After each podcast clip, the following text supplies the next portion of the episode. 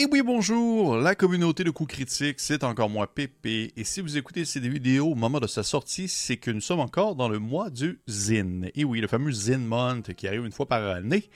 Et euh, en fait, cette vidéo, c'est la partie 2 euh, d'une série que je fais sur les différentes euh, campagnes de sociofinancement pour différents ouvrages de jeux de rôle de créateurs indépendants et non qui lance ainsi euh, des campagnes de financement durant ce fameux mois. Et il y a déjà eu la partie 1. Vous écoutez maintenant la partie 2. Il y aura peut-être une partie 3, peut-être même une partie 4, tout dépendant un peu comment se déroulent les prochaines semaines selon le lancement des différents projets. Et comme à chaque fois, ou, du moins comme à la dernière, euh, dernière fois, à cette dernière vidéo, eh bien, je vais présenter quelques projets qui ont attiré mon attention, qui ont été soit lancés en campagne de socio-financement très récemment ou que j'ai découvert, en fait, euh, très récemment. Comme aussi la dernière fois, je ne peux pas nécessairement, encore une fois, expliquer de long et en large tout le jeu complet, puisque ceux-ci ne sont pas encore sortis. Ce sont des campagnes de socio-financement, donc le but c'est de peu convaincre les gens du bien fondé de ton jeu. Et euh, ce jeu-là, ben, je ne l'ai pas encore lu malheureusement, mais tout de même, il y en a plusieurs qui ont attiré mon attention pour différentes raisons et c'est ce que je viens vous présenter aujourd'hui. On avait découvert des belles choses lors de la dernière vidéo, la semaine passée, à sa, publication et on continue aujourd'hui notre exploration avec d'autres projets, encore une fois bien différents. Malheureusement, euh, j'ai fouillé, je n'ai pas vu d'autres projets en français, excepté euh, celui que j'avais présenté de Philippe Taillon euh, au courant de la dernière vidéo. Si jamais vous en avez découvert ou si vous en avez vu, mettez-les dans les commentaires. Ça me fait plaisir d'en faire mention lors de la partie 3, peut-être. Euh, ça reste à voir. Mais j'aimerais ça en découvrir plus. Peut-être que c'est pas très populaire encore non plus euh, dans la francophonie, le contexte du, du mois d'usine et d'usine monde, mais j'imagine que ça va venir avec le temps. J'ose espérer, j'encourage beaucoup en ce sens. Mais sans plus attendre, lançons-nous avec première petite découverte. Il s'agit de Tiny Fables de Josiah. C'est un projet canadien. Donc, c'est pas, pas francophone, mais c'est canadien. Donc, je considère que ça demeure local à un certain point. C'est une aventure de type bac à sable pour le jeu de rôle Mouse Ritter. Mouse Ritter qu'on a déjà joué sur la chaîne à quelques reprises, une campagne même filmée en studio qui a été animée d'une main de maître par Félix. Et Mouse Ritter, eh bien, c'est toujours plaisant, c'est toujours beau, c'est toujours cute. Incarner des petites souris, euh, des, petits, euh, des petits rongeurs qui vivent dans un monde beaucoup trop grand pour eux et qui est vraiment, vraiment très, très euh, dangereux, en fait. Et dans Tiny Fable, ben, c'est une petite forêt euh, ancestrale qui a été déformée par la magie. Et dans le fond, il y a vraiment des thèmes en lien avec le folklore classique des contes de fées. Ceux qui répondent à l'appel de l'aventure vont devoir surmonter des défis impossibles en s'appuyant sur leur ingéniosité, leur courage et leurs alliés les plus fidèles. Vont-ils devenir des héros de leur propre fable ou vont-ils échouer en essayant? C'est euh, classique petite aventure Monster Twitter avec des petites cases, les petits, les objets qu'on peut trouver qui sont comme découpés en petits carrés, avec euh, plusieurs rencontres étranges qui vont du très classique animal dangereux à littéralement le, au plus surnaturel avec des fantômes, entre autres choses, qui, est présenté dans l'ouvrage. Je trouve que, ça attire mon attention, c'est très beau, c'est très familial. Monster c'est un jeu qui, je trouve, en fait, c'est un des jeux que je trouve qui peut être le plus porté, le plus intéressant à jouer avec la famille et même initier des gens parce que le système demeure très simple et devoir euh, jouer justement avec le fait de, gérer son inventaire avec les petites cases et les petits carrés, ben, ça rajoute un petit côté textile, tangible du toucher qui peut parfois euh, être intéressant justement pour des plus jeunes. Point intéressant, le tout va passer par une impression risographique. Pour ceux qui ne connaissent pas, c'est un procédé d'impression qui va utiliser une machine, il me semble, qui s'appelle un risographe. Et au final, comment ça fonctionne, c'est qu'il y a plusieurs couches de couleurs qui sont superposées les unes par-dessus les autres et qui sont imprimées de manière euh, séparée les unes aux autres, ce qui crée un, effet visuel, parfois un peu un effet délavé tout en ayant des couleurs qui peuvent, être très vives et euh, souvent un toucher aussi qui est bien particulier. Et c'est, ça démontre une certaine technique un peu plus complexe, euh, mais qui, qui offre un, visuel final très intéressant. J'ai quelques zines qui, font, qui ont été imprimées à l'aide d'un risographe et ça paraît, tu, vois que ça détonne comparativement à une impression plus classique à l'encre. Et euh, Tiny Fable pour Monster Eater, si jamais ça vous intéresse, ça a l'air de toute beauté, puis ça a l'air très très efficace dans le genre de Monster Eater. Prochain jeu, il s'agit de Home Mech X Kaiju Mapmaking TTRPG, un jeu solo dans lequel vous allez conduire des, euh, gros mecs, des gros robots, et vous allez vous promener sur une carte et affronter des, des kaiju, des espèces de gros Godzilla dangereux. Une thématique que j'apprécie énormément beaucoup. Et euh, il y a une petite introduction que je peux vous lire un peu à la volée. Il dit Il y a un an la brèche est ouverte et les kaiju ont attaqué. Ils ont ravagé nos villes pendant des jours jusqu'à ce que nous larguions la bombe. Nous avons réussi à terrasser les bêtes, mais nous avons perdu tellement dans le processus. Nous savions que d'autres viendraient, alors nous avons construit les mecs, des machines de guerre géantes, le summum de l'ingénierie humaine et notre seul espoir de survivre. La brèche s'ouvre de nouveau, il ne faudra pas longtemps. Il ne faudra pas longtemps plus tôt avant que les kaiju émergent et attaquent de nouveau. Votre foyer dépend de vous. Êtes-vous prêt? Pilote? Enfin, c'est un jeu de rôle et de cartographie où vous allez justement incarner un pilote de mec et vous devez protéger votre foyer des invasions de kaiju. Vous devez construire votre mec, cartographier votre monde un peu de manière aléatoire en générant des choses au hasard que vous ne savez pas du tout vers où ça va s'enligner. Vous devez aussi gérer vos relations euh, c'est comme quelque chose que je trouve un peu intéressant. C'est comme une thématique qui revient souvent depuis le fameux manga Evangelion, l'espèce de, de petit côté très humain des conducteurs de mecs, comme quoi il y a, un, aspect sur la volonté humaine et sur le fait de devoir comme, faire des grands sacrifices pour pouvoir espérer survivre. C'est un mélange d'action, d'exploration, mais aussi d'espoir et de perte devez créer votre monde, créer votre pilote, vos mecs en quelque sorte, et même aussi générer les kaiju contre lesquels vous, allez vous battre. Euh, ça m'a bien parlé. J'ai beaucoup aimé ce que j'ai lu. Étant moi-même un, néophyte euh, euh, du genre de jeu de rôle solo, je, tente des fois des petites expérimentations ici et là. Et le fait de devoir un peu jouer sur des cartes topographiques avec l'espèce de, de, dénivelé des montagnes et tout ça, le visuel vient vraiment beaucoup me chercher. Je trouve que c'est intéressant. Et le concept d'un mec, d'un grand, d'un gros robot qui va combattre, euh, on va dire, des, des, grosses créatures dangereuses, je trouve que ça se transpose très bien dans cette espèce de visualisation-là d'une carte, de devoir déplacer ton, ton gros mec au travers d'un territoire ravagé. Euh, c'est intéressant. S'il y a plein de tables aléatoires, il y a différents types de pilotes que tu peux générer. J'ai bien hâte de voir ce que ça va donner. Je l'ai financé, je l'ai backé. Je, vais peut-être faire un live Twitch là-dessus si je trouve que ça s'y porte bien. On verra bien lorsque ça va sortir, mais je voulais vous le partager si jamais c'est le genre de choses qui vous intéresse.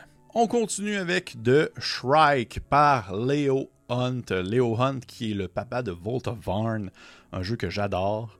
J'aime beaucoup ce qu'il fait. Vault of Varn, c'est vraiment très cool, mais The Shrike, c'est euh, OSE, c'est Old School Essential, c'est pour du OSR, du old school, euh, donc adaptable un peu à plein d'autres systèmes.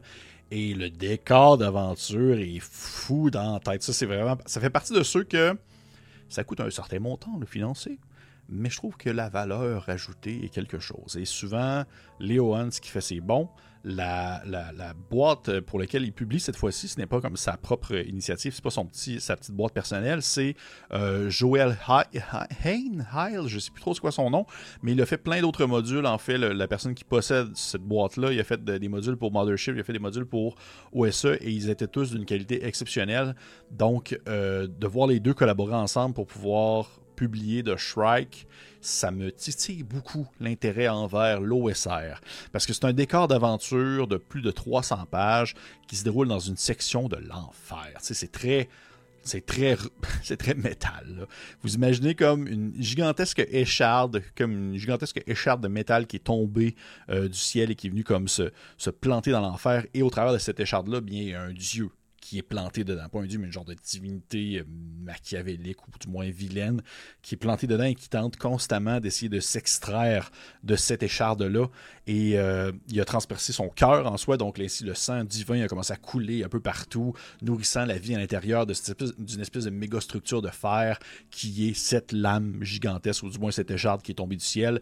Et juste ça, c'est flyé au coton. C'est vraiment, vraiment, vraiment flyé. C'est un monde en.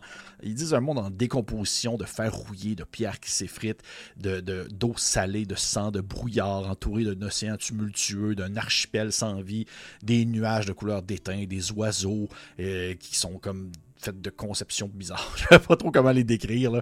Et ça a l'air d'être euh, un espèce de mélange de l'enfer de Dante avec euh, d'autres, d'autres, références comme ça. Mais en fait, ce que je trouve très cool, il y a beaucoup de projets qui font ça maintenant, c'est qu'ils vont sortir une espèce de bingo qui est genre les inspirations du projet. Et là, il y a la carte bingo qui est comme rouge et euh, un peu rouge délavé, euh, un peu beige. Et ils vont, devoir ils vont présenter plein de, petits, euh, de petites références qui ont inspiré en soi le, projet. Et pour de, de, de, de, shrine, de, de Shrine, c'est pas ça, c'est de Shrike, eh bien, je les ai devant moi, le bingo de, de Shrike. Il parle entre autres de Majora's Mask.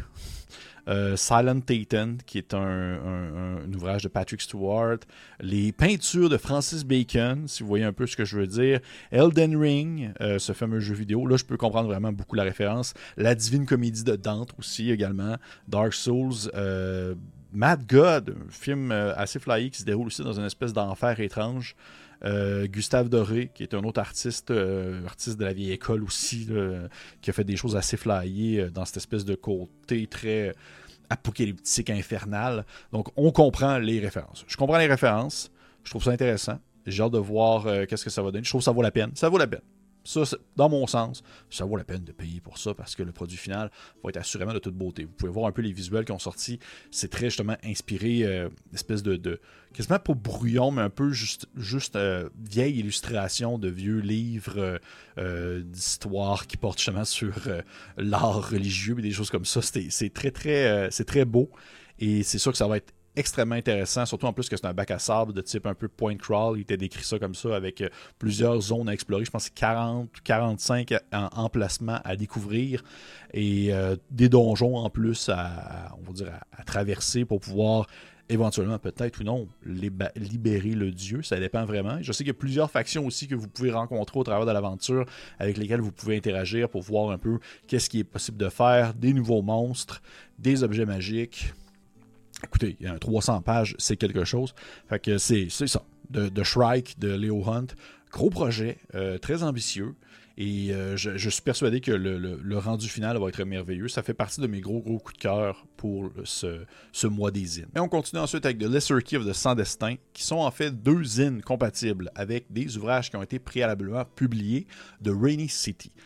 Au-delà d'être un jeu en soi, c'est un cadre de jeu qui est compatible avec Cairn, mais qui est proposé, présenté, pouvant être compatible avec n'importe quoi. C'est popularisé ainsi. C'est très neutre. Vous pouvez l'adapter à votre sauce, au système à votre choix. L'important, c'est l'univers qui est présenté, la Rainy City, la ville pluvieuse, qui est une espèce de, un genre de, cité urbaine un peu entre Florence et Venise, dans laquelle il y a des grandes gargouilles perchées sur des statues. Il pleut tout le temps, il y a des voleurs qui évoluent dans l'ombre et des menaces encore pires qui grandissent dans l'obscurité, dans le, le, creux de la cité en soi. Et euh, très intéressant, très cool. Les deux suppléments qui sont présentés là, euh, il y en a un qui c'est la le guide du marionnettiste, qui présente en fait euh, une facette de la criminalité qu'on ne connaît pas, les marionnettistes de rue, qui sont des individus qui peuvent donner un semblant de vie à des marionnettes et les utiliser pour commettre des méfaits. Et le deuxième euh, petit zine qui est financé se nomme Les Morts Agités qui explore plusieurs petites histoires qui peuvent servir un peu d'introduction ou du moins des prémices de scénario qui peuvent se dérouler dans le Rainy City et qui vont toujours mettre de l'avant euh, des esprits fantomatiques, euh, des lieux hantés, des choses comme ça. C'est très renaissance-esque, low fantasy. J'aime beaucoup ça. J'aime beaucoup ça parce que je trouve ça simple. Euh, ça va directement au but. On sait dans quoi on s'embarque. Le la ville est cool en soi. Euh, il y a plusieurs petits éléments qui peuvent être pris un peu à gauche, à droite.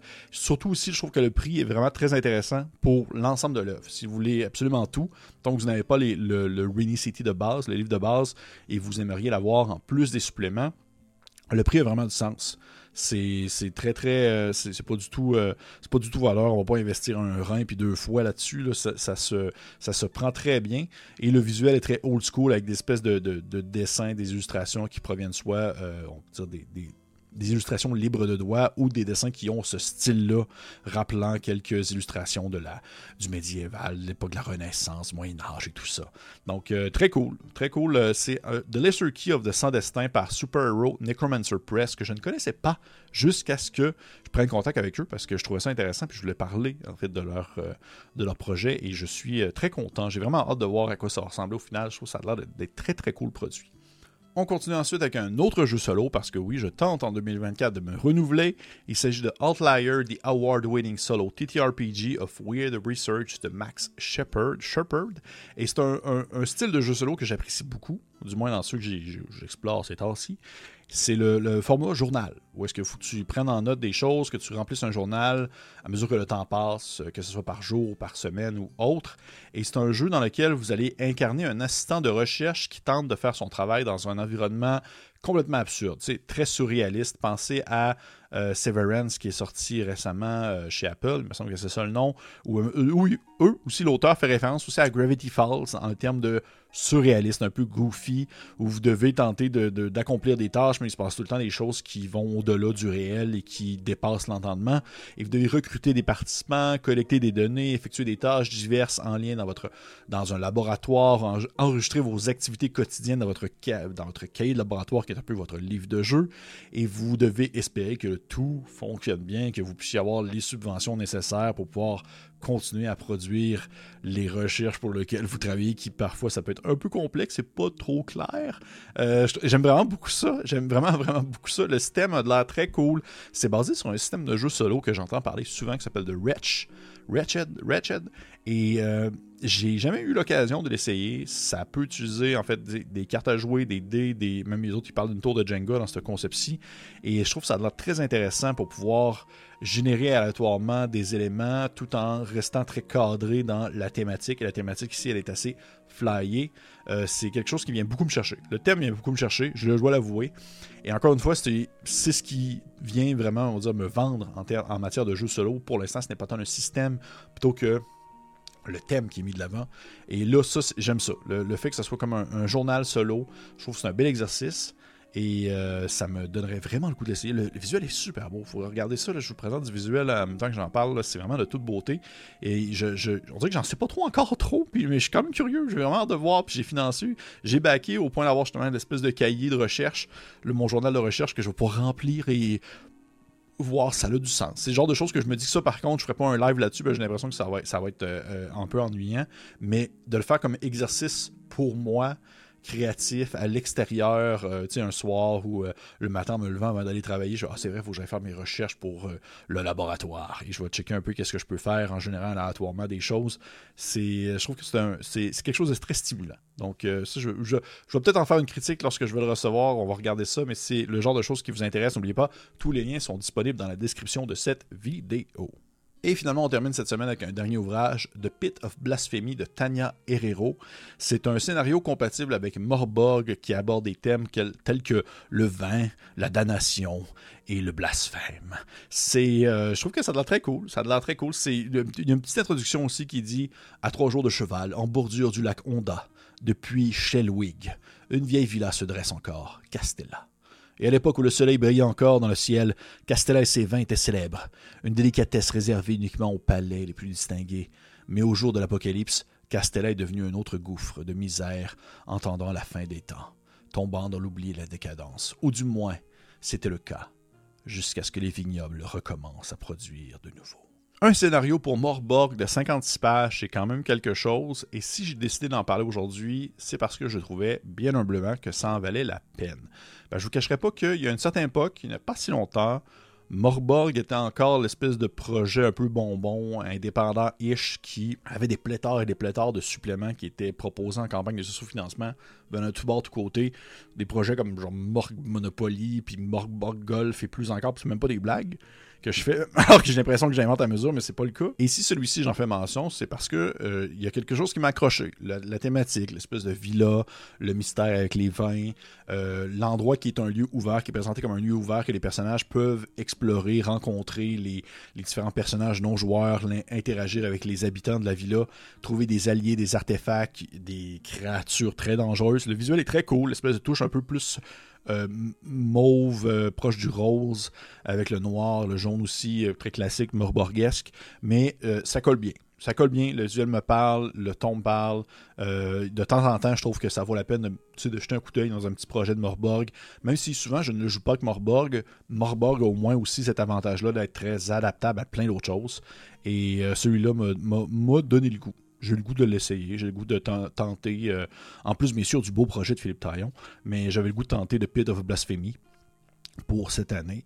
Et on verra bien qu'est-ce que ça donne au, bout du compte. Je vous reviendrai là-dessus peut-être éventuellement si je trouvais que ça en valait réellement beaucoup la peine. Et aussi un projet qui était à sa première création. La, fond, la créatrice derrière, c'est son premier projet. Donc, je aussi très cool d'encourager ça. Et c'est ce qui conclut en fait cette vidéo pour cette semaine. Je, travaille, présenté, je pense, 1, 2, 3, 4, 5, 6, je pense, projets cette fois-ci. 5 la semaine passée. Euh, c'est sûr qu'il va y avoir une partie 3, peut-être même une partie 4, ça reste à voir. Je dois vous avouer très humblement que c'est pas ma plus pas ma plus grosse année. Je, pensais qu'il allait avoir plus de stock que ça, qu'elle allait immédiatement titiller mon intérêt. Euh, mais j'ai pas eu autant de gros, gros coups de cœur que je pensais avoir, du moins. Il y a euh, Swivers, que j'ai tellement de la misère à prononcer, de, de Melzonia Art Council, que j'ai parlé dans ma dernière vidéo, euh, qui me fait énormément euh, triper. Et là, cette fois-ci, de Shrike, aussi de Léon, que je trouve que ça a l'air très cool, mais ces deux projets euh, médiéval fantastique, renaissance-esque, qui habituellement n'est pas non plus ma tasse de thé en termes de thématique. Euh, fait que je, suis curieux. Je suis curieux de voir qu'est-ce que les deux prochaines. Je me demande si dans les deux prochaines semaines, il va y avoir des gros trucs qui vont sortir, qui vont immédiatement attirer mon attention. Peut-être, peut-être pas. Ça reste à voir. Encore une fois, je vous encourage à me mettre dans les commentaires, partager, commenter. Si vous avez vous-même des choses que vous avez financées, euh, que vous avez trouvé intéressantes, euh, ben, dites-moi là. Ça me fait plaisir de jeter un coup d'œil, que ce soit ici ou sur le Patreon ou, ou, même sur Facebook. Bref, dans les différents réseaux. Même écrivez-moi en privé si vous pensez que genre celui, un projet en question pourrait vraiment full m'intéresser. C'est sûr, c'est sûr que je vais jeter un coup d'œil et je vais peut-être en parler lors de ma partie 3. Donc, hey, pas plus compliqué que ça. Je souhaite une belle fin de journée et profitez donc. Hein, profitez. Allez dehors. Il fait beau aujourd'hui. Je ne sais pas quand est-ce que vous l'écoutez. J'espère qu'il fait beau aujourd'hui, que ce pas la tempête. Mais moi, allez, sortez dehors. Profitez du beau temps.